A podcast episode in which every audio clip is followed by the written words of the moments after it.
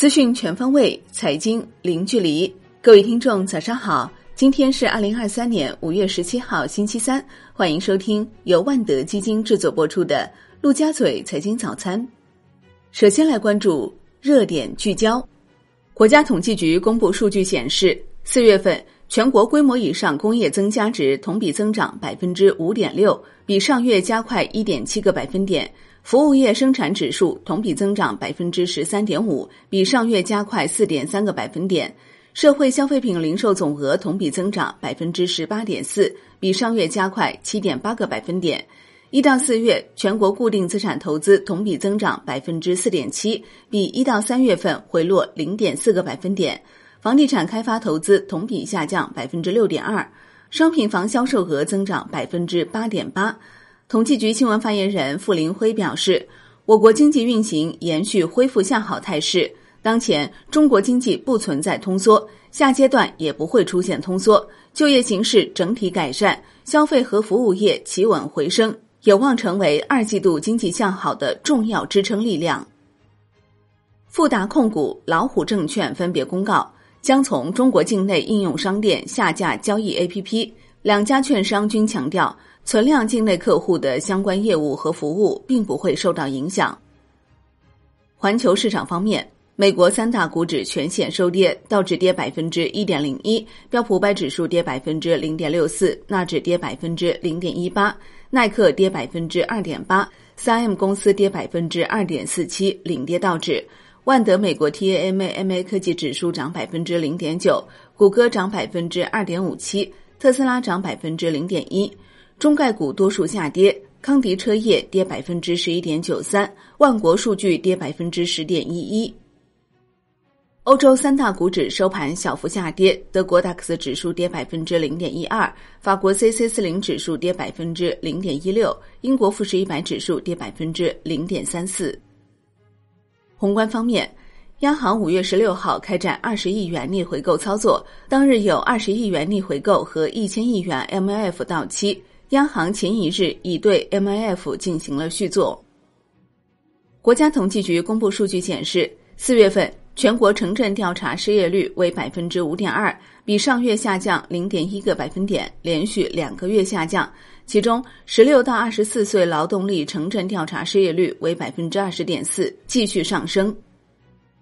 国内股市方面。A 股再度回调，上证指数再失三千三百点。半导体、新能源方向相对活跃，新冠药物概念午后升温。AI 方向全天低迷，多股跌超百分之十。上证指数收跌百分之零点六，深证成指跌百分之零点七一，创业板指跌百分之零点二五。市场成交额八千六百七十七点二亿元，北向资金实际净卖出三十四亿元，终结连续七日净买入态势。港股大幅高开后震荡回落，恒生指数收涨百分之零点零四，恒生科技指数涨百分之零点八三，恒生国际指数涨百分之零点一四。科技、医药、电力股涨幅居前，抗疫概念爆发，中字头、地产、大消费走弱，南向资金净买入十四点零九亿港元，腾讯控股或净买入八点八三亿港元。证监会公告同意碧鑫科技、心动联科、国科军工、中创股份科创板 IPO 注册。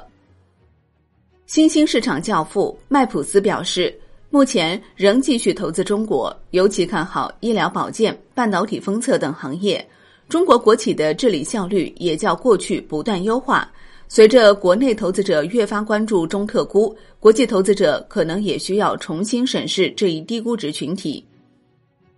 百度一季度营收三百一十一点四四亿元，同比增长百分之十，净利润五十八点二五亿元，去年同期净亏损八点八五亿元。楼市方面，南京房产限购政策再放松，不管名下有几套房产，只要是南京户籍，均可在江心洲、南部新城、红山新城、幕府创新区这四处产业聚集区开出购房证明。产业方面。工信部有关负责人介绍，智慧网联汽车标准体系近期将正式发布实施。二零二二年，我国搭载辅助自动驾驶系统的智能网联乘用车新车销售量达七百万辆，同比增长百分之四十五点六，市场渗透率提升至百分之三十四点九。腾讯云宣布对多款核心云产品降价，部分产品线最高降幅达百分之四十，降价政策将在六月一号正式生效。海外方面。美国近一百五十名商界领袖集体致信拜登和国会高层领导人，警告可能面临的违约风险，敦促双方采取行动，否则美国经济将面临毁灭性的局面以及潜在的灾难性后果。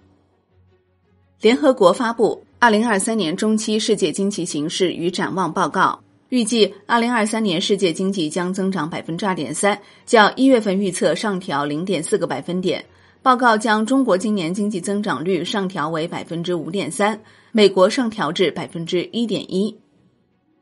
美国四月零售销售环比升百分之零点四，不及市场预期值百分之零点八，前值修正为降百分之零点六。国际股市方面，近日。美国金融大鳄索罗斯因心脏病发作去世的消息在社交媒体上传播。对此，乔治·索罗斯本人辟谣，称自己还活着，并且很健康。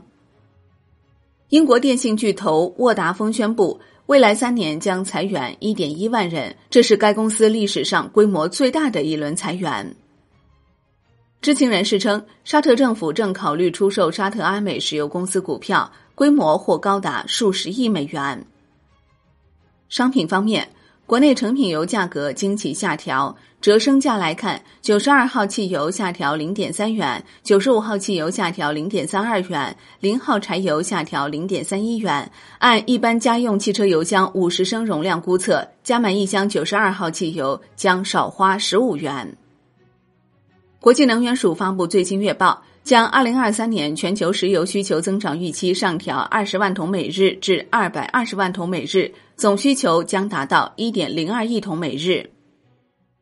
债券方面，银行间主要利率债收益率走势分化，长券偏暖，中短券偏弱。国债期货收盘涨跌不一，银行间资金面均衡平稳，主要回购利率小幅下行，地产债多数下跌，二用债成交活跃且收益率普遍上行。